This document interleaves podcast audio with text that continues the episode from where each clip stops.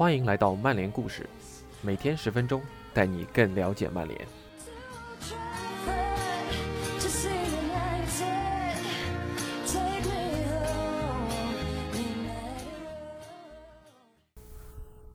今天的故事承接昨天，以下是今天的内容。爱德华兹的任命也标志着俱乐部的变化，巴斯比不再挑选球队的新帅。曼联开始从前任主教练的阴影中成长起来。自1969年以来，曼联在很多方面都被前任主教练的阴影所吞噬，阻碍了俱乐部的发展。阿特金森在西布朗以攻势足球著称，这也是曼联球迷一直所渴望的。他为老特拉福德带来了一段迷人的进攻风暴。然而，他的任期是在非常困难的情况下开始的。因为阿特金森在第一天就被告知，非常有影响力的球员托马斯和乔乔丹将离开俱乐部。作为替代，阿特金森从阿森纳签下了斯塔普顿，并从他的老东家西布朗挖来了雷米摩西和布莱恩罗伯森。罗伯森以一百五十万英镑的价格创下了当时英国转会费的记录。在新教练的带领下，曼联的开局无比光明。并在1981至82赛季初期的大部分时间里都处于第一的位置。最终，红魔缺乏利物浦的稳定性，让后者再次赢得冠军。曼联获得第三，比前一年提高了五位。接下来的赛季对曼联球迷来说又一次证明了类似的情况。阿特金森的球队连续两年获得第三，但再次无法跟上强大的利物浦队的步伐。曼联的伟大对手也在那个赛季的联赛杯决赛中击败了他们。不过，他们在1983年的足总杯决赛中击败了布莱顿，为球队再添一座奖杯。阿特金森在这个赛季引入了麦格拉斯和阿诺德·穆伦，17岁的怀特塞德也成为了一线队的常客。在1983至84赛季到来之前，曼联的球迷都很兴奋。阿特金森建立了一支兼具攻击性和娱乐性的球队，并凭借足总杯冠军将欧洲赛事带回了老特拉福德。之前的第三名让曼联球迷相信，1984年他们可以打破17年没有联赛冠军的记录。现在，老特拉福德的球迷对利物浦对顶级联赛的垄断感到不满，但随着佩斯利的离开，许多人希望曼联能够利用他们伟大对手所表现出的任何不稳定因素，但这一次，他们又一次失望了。尽管有一个令人鼓舞的开局，曼联在慈善盾杯中击败了利物浦，但乔法根在安菲尔德的执教堪称无缝连接，第一年就赢得了三座奖杯。然而，曼联球迷对阿特金森领导下的生活仍然表示乐观，虽然他们的名次下降了一位。但红魔与第一名的积分差距已经比上赛季缩小了一半。俱乐部在欧洲赛场上也取得了成功，杀入了半决赛。这是自1968年以来曼联首次在欧洲赛场上闯过第二轮。包括1984年3月对阵马拉多纳的巴塞罗那那个著名的夜晚。阿特金森从利兹引进了格拉汉姆，并让青训学员马克修斯获得了他在成年队的首秀机会。然而，曼联束手束脚的转会政策将大大减小他们赢得联赛冠军的机会。阿特金森在这一年将中场威尔金斯卖给了 AC 米兰，取而代之的是从福格森的阿伯丁签下的斯特拉坎。阿尔森和阿兰布拉兹尔也将加入到阿特金森的队伍之中。尽管曼联在之前的三个赛季都曾一度领跑联赛，但球队在1984-85赛季。从未真正向冠军发起过挑战。阿特金森的球队再次获得第四，距离榜首十四分。曼联球迷也对莫西塞德俱乐部再次获得英甲冠军感到异常的沮丧。这一年，曼联见证了肯德尔的埃弗顿推翻利物浦联赛的统治。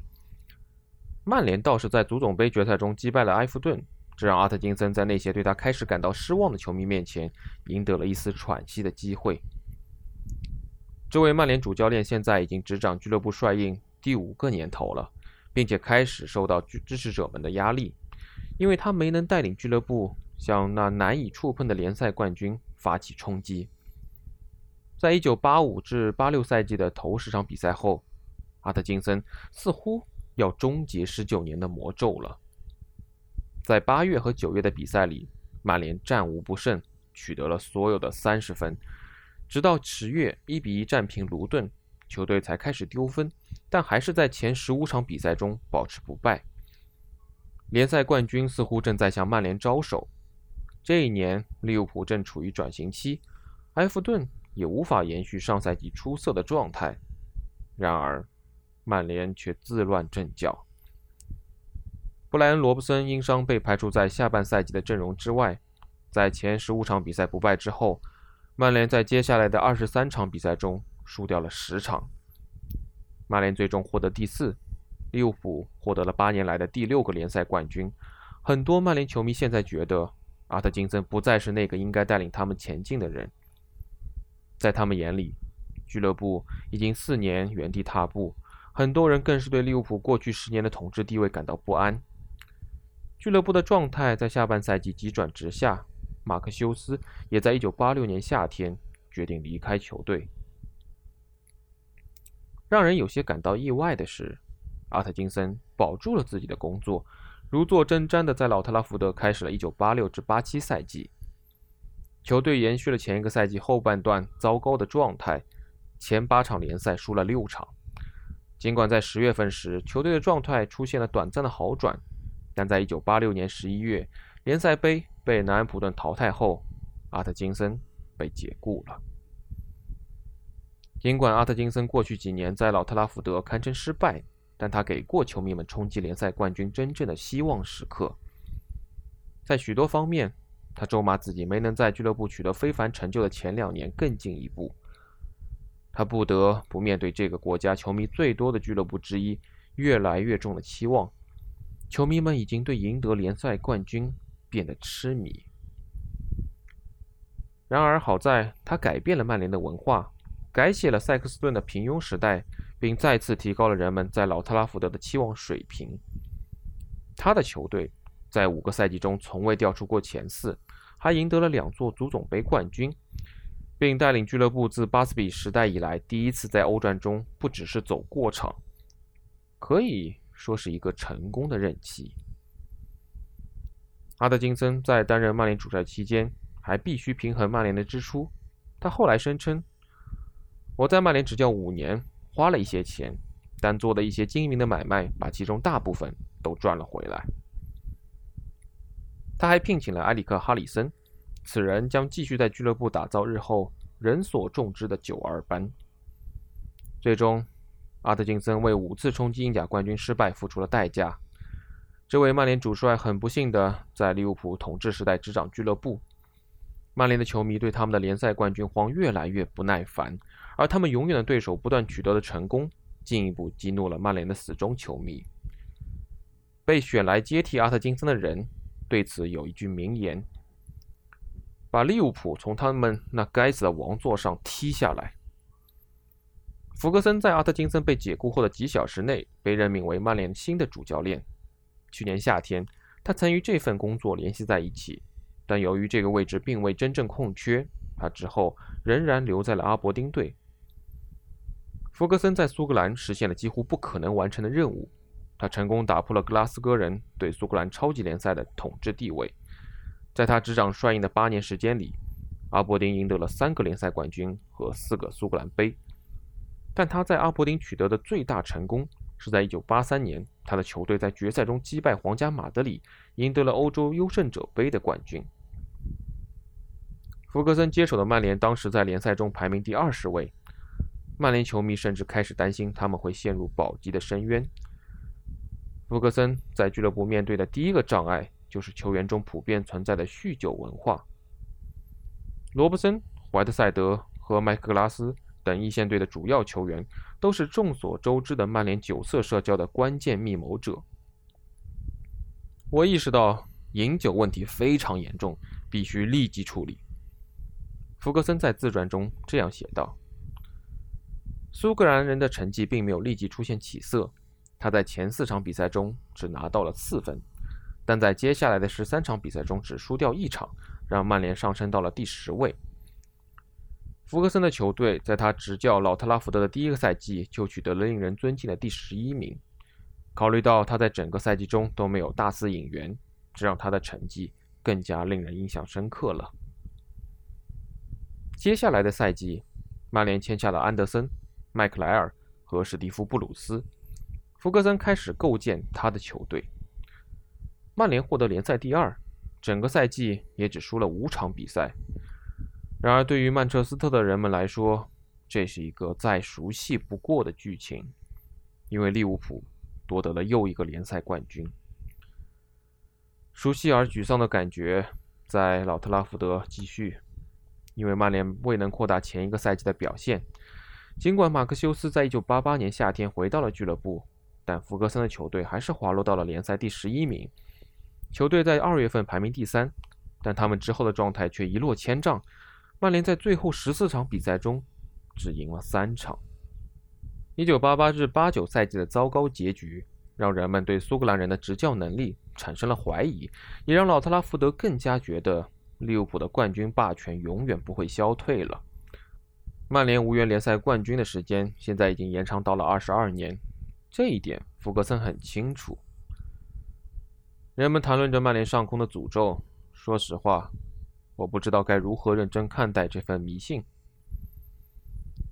他在1989年这样说：“那年夏天，曼联进行了大规模的重建工作，这在老特拉福德起初是不受欢迎的，因为大家最喜欢的麦克格拉斯和怀特塞德都离开了，斯特拉坎也离开了，转投利兹，而里米摩西也因伤被迫退役。”福格森用帕雷斯特、尼尔·韦伯、麦克费兰和保罗·因斯取代了这些经验丰富的球员，而他们的年龄都不超过二十六岁。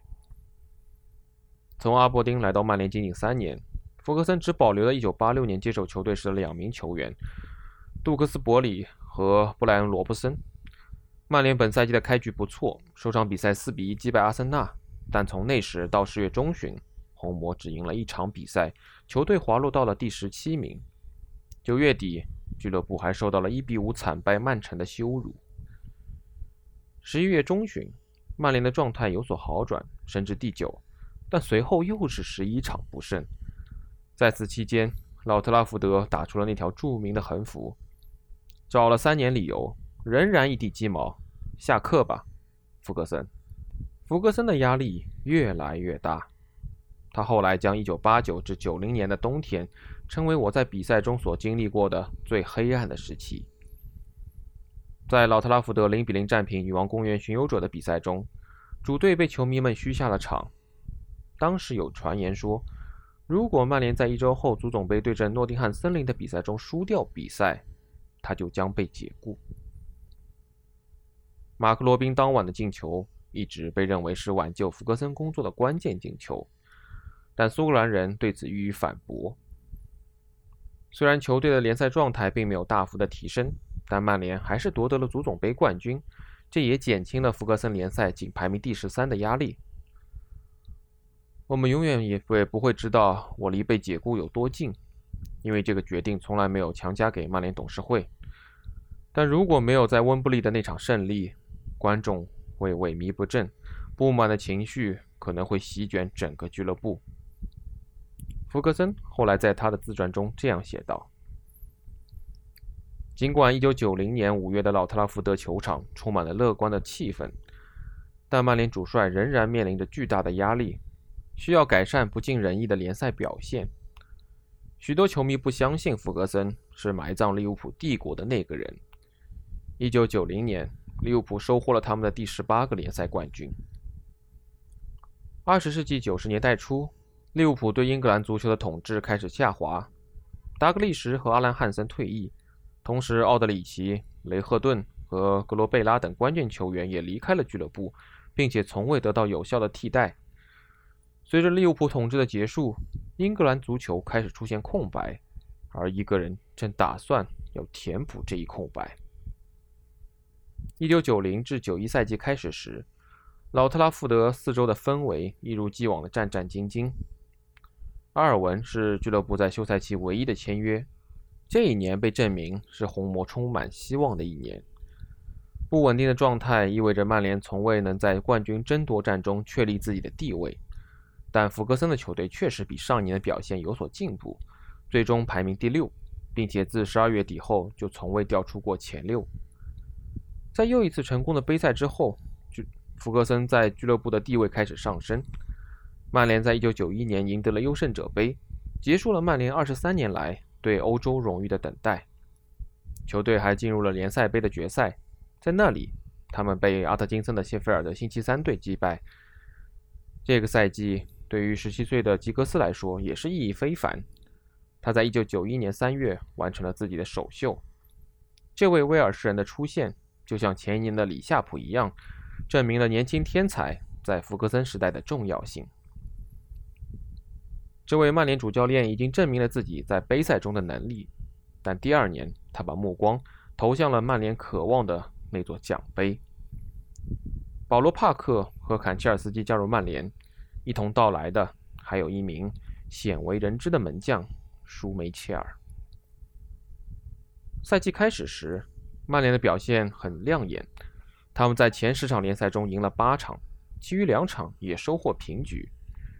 然而，红魔无法持续这样的状态。在赛季剩余的时间里，平局变得更加普遍。尽管如此，福格森的球队在四月中旬仅剩五场比赛的情况下，仍然排名榜首。然而，对于曼联球迷来说，还是熟悉的剧情，因为球队没能咬住，他们输掉了接下来的三场比赛，把冠军拱手让给了利兹。对老特拉福德的球迷来说，这可能是一个令人作呕的打击。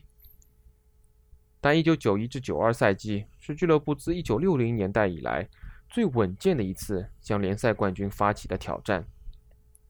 曼联整个赛季都没有掉出过前二，为接下来的比赛树立了标杆。本赛季对曼联死忠来说，还有一线生机是看到利物浦排名第六，那是他们29年来的最低排名。福格森在他不断增加的荣誉库里又增加了一枚联赛杯的奖牌，进一步加强了他的声誉。在过去的三年里，曼联每年都赢得了一座奖杯，但没能赢得了球迷们最热切渴望的那座奖杯。一九九二至九三赛季前，曼联买下了达布林，以加强他们的进攻。尽管当时老特拉福德周围洋溢着乐观的气氛，但曼联首次征战英超就开局不利。赛季开局两场比赛都败下阵来。作为回应，红魔在八月中旬至九月间连胜五场，却在接下来的五场比赛中以连平收场。十一月初零比一负于阿斯顿维拉后，曼联排在第十。斯特雷福德看台的悲观主义者们开始重复“我们永远做不到”这一立场。然而几周后，曼联签下了神通广大的坎通纳。这位法国人是在九月初达布林断腿后被引入的。坎通纳浑身散发着优雅和宁静的气息。事实证明，他是福格森阵容中最后一块，也是最不可或缺的那块拼图。从在维拉公园的那场失利开始，曼联在接下来的十场比赛中赢了八场，在此过程中，联赛排名也窜升到了第二位。福格森的球队保持着他们的强势，他们在三月开始前占据了有利的位置。这个月，他们的表现不佳。球队收获连续三场平局，让他们在四月初排名第三。联赛还剩七轮，曼联、阿斯顿维拉、诺维奇并驾齐驱。四月五日，曼联在一场关键的比赛中击败了诺维奇，使自己只落后领头羊维拉一分。接下来的比赛中，当现场广播宣布还有十分钟伤停补时时，曼联还在主场以零比一落后谢菲尔德星期三。布鲁斯在最后阶段打进了两个著名的头球，为曼联逆转取得了胜利，并引发了福格森著名的跳跃式庆祝。苏格兰人后来声称，布鲁斯的挺身而出是冠军争夺战的转折点。曼联在最后五场比赛中拿满了所有积分，并以十分的优势领先维拉，而维拉在联赛尾声阶段表现挣扎，终于在二十六年后。曼联又一次成为了英格兰顶级联赛的冠军。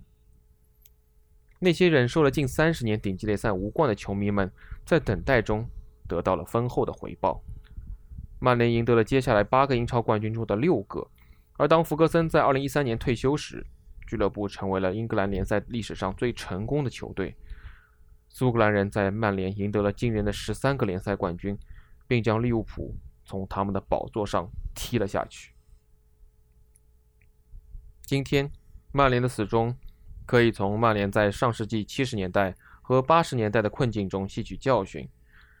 当时，一位不可或缺的苏格兰人被迫退休。莫耶斯和范加尔所面临的困境，与近半个世纪前麦吉尼斯和奥法雷尔所面临的困境并无二致。不过，也许老特拉福德不会再等二十六年，才再次品尝到英超联赛冠军的荣耀。以上就是今天的曼联故事，感谢您的收听，我们明天再见。